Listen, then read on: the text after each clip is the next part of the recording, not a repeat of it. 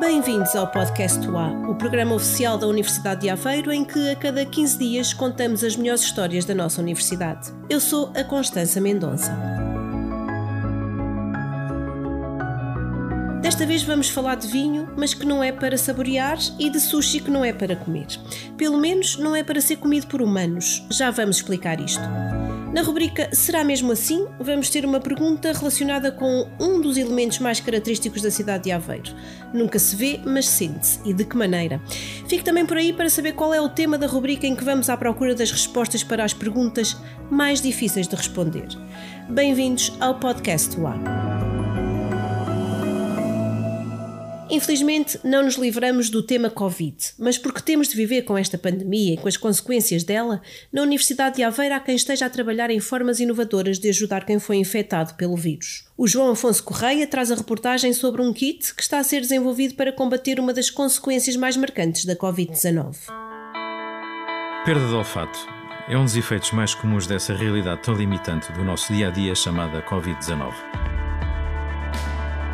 Investigadores da Universidade de Aveiro, em parceria com a SOGRAP e o apoio da Comissão Vitivinícola da Bairrada, tentam encontrar uma solução. O kit Top Covid foi desenvolvido para treino de disfunções olfativas e foi criado a partir de produtos naturais portugueses e subprodutos da agroindústria e vai entrar em fase de ensaios clínicos no Centro Hospitalar do Baixo Foga. São cinco discos de aromas naturais, como pó de alecrim, pó de casca de tangerina com pó de bagaço de uva baga, pó de bagaço de toriga nacional com grãos de erva doce, pó de gengibre com pó de bagaço de uva baga e folhas de orégãos. A seleção destes produtos teve na base princípios de sustentabilidade, a utilização racional de recursos naturais, o seu reconhecimento pela população portuguesa. Estes aromas desencadeiam memórias olfativas positivas associadas a alimentos ou à natureza e permitiram criar várias notas de aromas com diferentes intensidades. E será uma solução 100% garantida? Depende. O treino olfativo, em princípio, será tanto mais eficaz quanto mais cedo for identificada a disfunção e quanto mais depressa começar o acompanhamento médico. Alerta de Silvia Rocha, professora do Departamento de Química da Universidade de Aveiro e coordenadora da equipa de investigação a recuperação e o grau de recuperação depende muito do momento em que se inicia o treino. Portanto, a recuperação ou a probabilidade de ela ser eh, quase completa é tanto maior quanto mais cedo se iniciar o treino.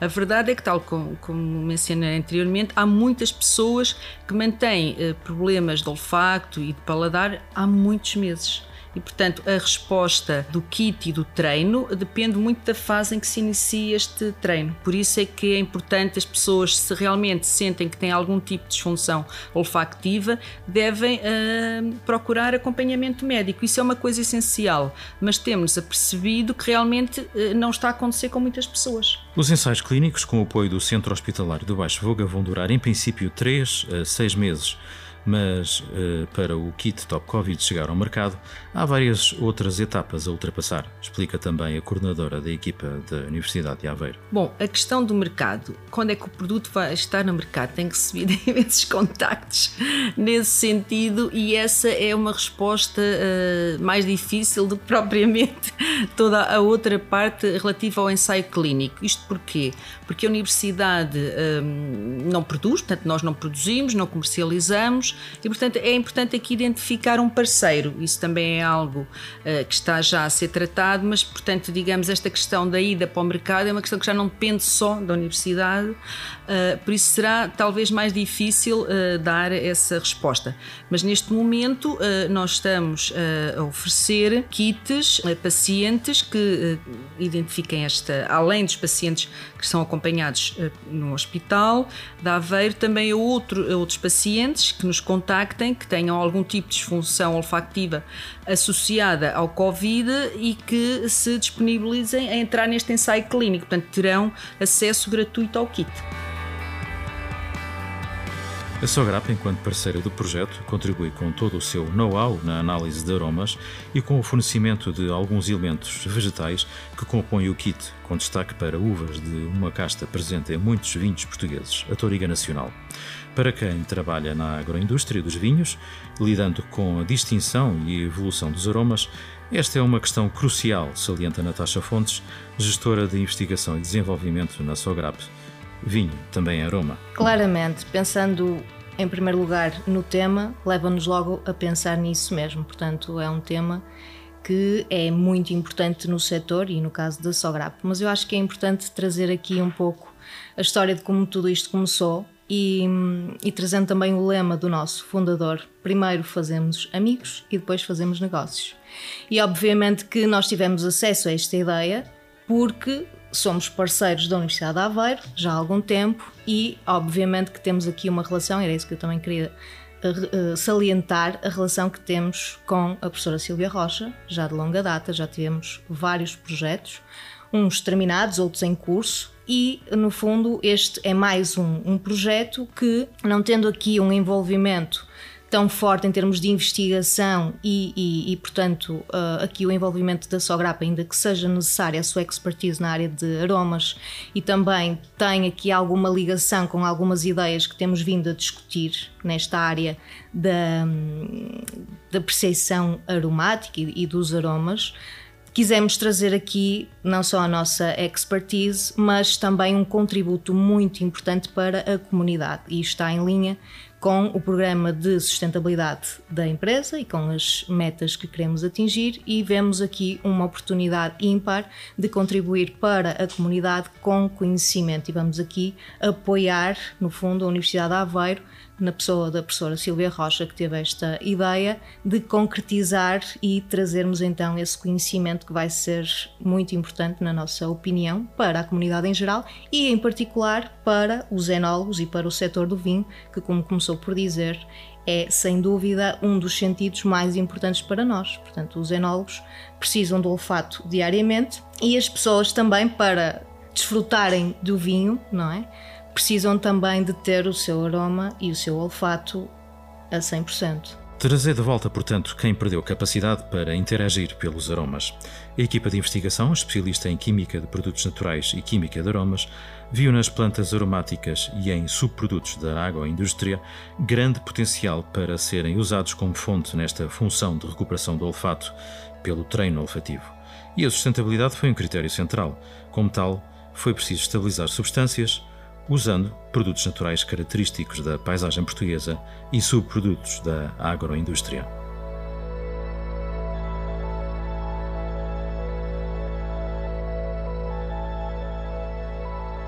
O João volta já a seguir com mais um tema surpreendente, também relacionado com a ciência e a indústria alimentar.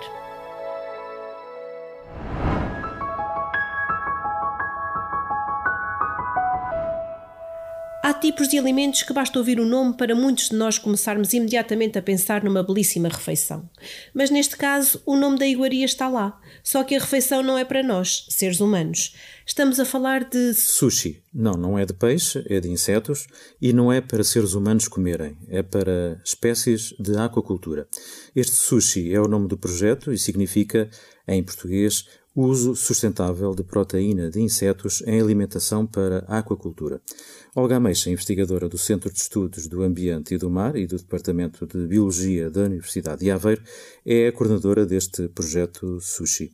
As espécies usadas neste projeto não são espécies quaisquer, têm de ser bem nutritivas para um bom sushi, ou seja, uma boa alimentação dos peixes de as espécies de aquacultura. Ah, sim, as duas grandes linhas de, de, de, investigação deste projeto são precisamente não só tentar melhorar o perfil uh, lipídico, e neste caso em ácidos gordos ômega 3, uh, que também são importantes para a nossa alimentação, uh, mas também de fazer bioprospecção de novas espécies e neste caso de insetos costeiros que se sabe que têm uma composição lipídica uh, mais interessante uh, para os organismos de, de, aquacultura. Portanto, o termo sustentabilidade, que faz parte do nome do projeto, é um, é um termo muito relevante neste contexto. Sim, isso é o grande terceiro, o terceiro pilar deste projeto é precisamente uh, uma abordagem de economia circular e uh, uh, em que é, são utilizados resíduos das indústrias de pescado locais uh, que são utilizados como substratos para a criação destas espécies que estamos a testar. neste sentido, serão produzidas farinhas de insetos que possuem uma composição nutricional Uh, e neste caso composição nutricional sobretudo em termos de uh, ácidos gordos ômega 3, uma vez que a proteína, o, o, teor de proteína dos insetos é naturalmente muito elevado, portanto não é, não é aqui o grande problema, uh, o, o, o limite para a utilização dos insetos na aquacultura é precisamente o perfil lipídico e é, e é essa abordagem que nós estamos a, a tentar utilizar. O que falta para chegar para estas uh, rações de insetos chegarem ao mercado e poderem alimentar os peixes de, de aquacultura? Que fase é que é preciso percorrer ainda? O sushi foi um projeto escrito em 2017, quando a legislação europeia ainda não existia, uh, uh, e, e, foi precisamente em julho de 2017 que uh, saiu o regulamento a autorizar a utilização dos, dos insetos na aquacultura. Portanto, é um projeto de ciência básica em que se está a, a, a, testar e a fazer bioprospecção de espécies novas, que é uma coisa que está toda a gente muito interessada, por exemplo, na, na mosca soldado negro ou, ou, ou, nas espécies que estão uh, autorizadas pelo regulamento, nós, para além dessa componente, temos uh, então a bioprospecção de novas espécies. Caminho a percorrer pelas empresas. Será cada vez mais curto, porque uh, até porque no, no, este ano foram aprovados também os insetos para algumas espécies para alimentação humana, o que significa que isto vai impulsionar uh, uh, todas as empresas do, do setor alimentar e nos últimos anos tem-se inclusive assistido ao surgimento de, de muitas startups ligadas à produção de insetos. E aqui uh, realmente o, desafio será produzir a larga escala e também o desafio, por exemplo, se quisermos usar uma abordagem de economia circular, é trabalhar a, a, questão dos resíduos, de, de, ter resíduos disponíveis em quantidade suficiente para produzir os insetos. Portanto, há aqui uma série de questões que têm que ser avaliadas e não, não é só o, o, escalar o que está a ser feito a, a, nível de bancada, não é? De bancada de laboratório, mas também uh, um, escalar todas estas questões uh, que são urgentes, porque estamos realmente a viver tempos em que uh, é a altura para, para avançar com este tipo de, de, desafios. E em breve teremos então estas rações de insetos para a alimentação de espécies da aquacultura através do projeto Sushi, coordenado por Olga Meixa.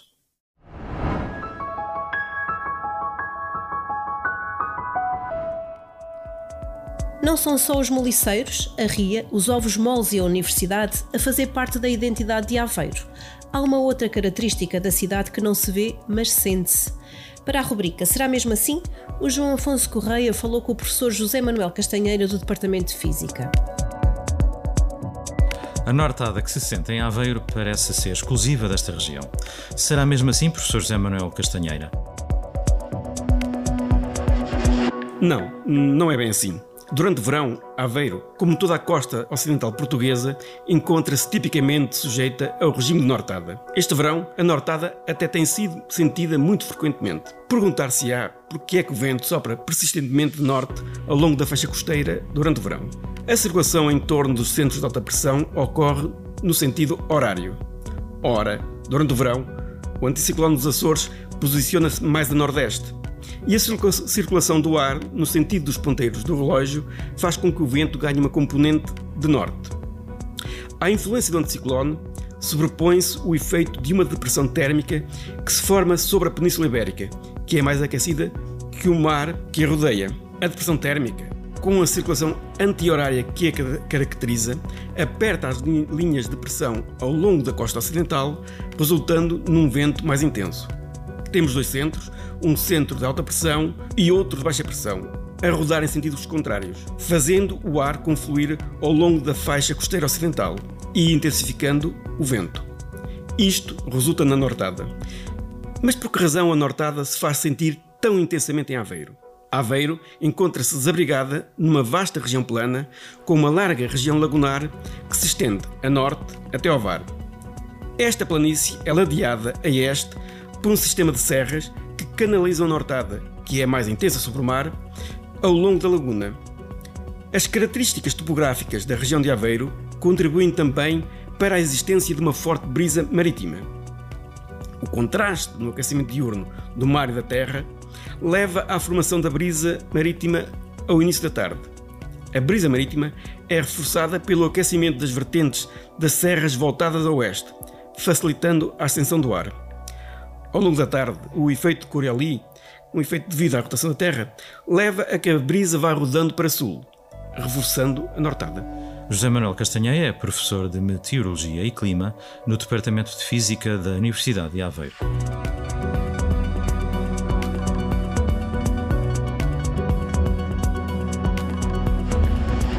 Aqui está mais uma resposta surpreendente a uma pergunta difícil de responder. Nesta rubrica Será mesmo assim? Contamos com as vossas perguntas para irmos em busca das respostas. As questões podem ser enviadas pelo e-mail podcast.ua.pt. Às vezes, o mundo é um sítio difícil de entender, mas será mesmo assim? Estamos a contar com as vossas perguntas difíceis. Estamos de saída. Voltamos daqui a 15 dias. Até lá, podes ajudar o programa a chegar mais longe, a mais gente e, claro, a mais ouvidos. Recomenda o podcast UA aos teus amigos, diz-lhes como é fácil encontrar o programa, por exemplo, no Spotify, ou então partilha os episódios nas redes sociais. É uma grande ajuda e nós agradecemos. O podcast UA é feito pelos Serviços de Comunicação, Imagem e Relações Públicas da Universidade de Aveiro, com realização da empresa produtora 366 Ideias. Para mais informação, sempre atualizada, sobre a Universidade de Aveiro, podes passar pelo site ua.pt. Temos então encontro marcado para daqui a duas semanas, aqui mesmo no podcast do UA.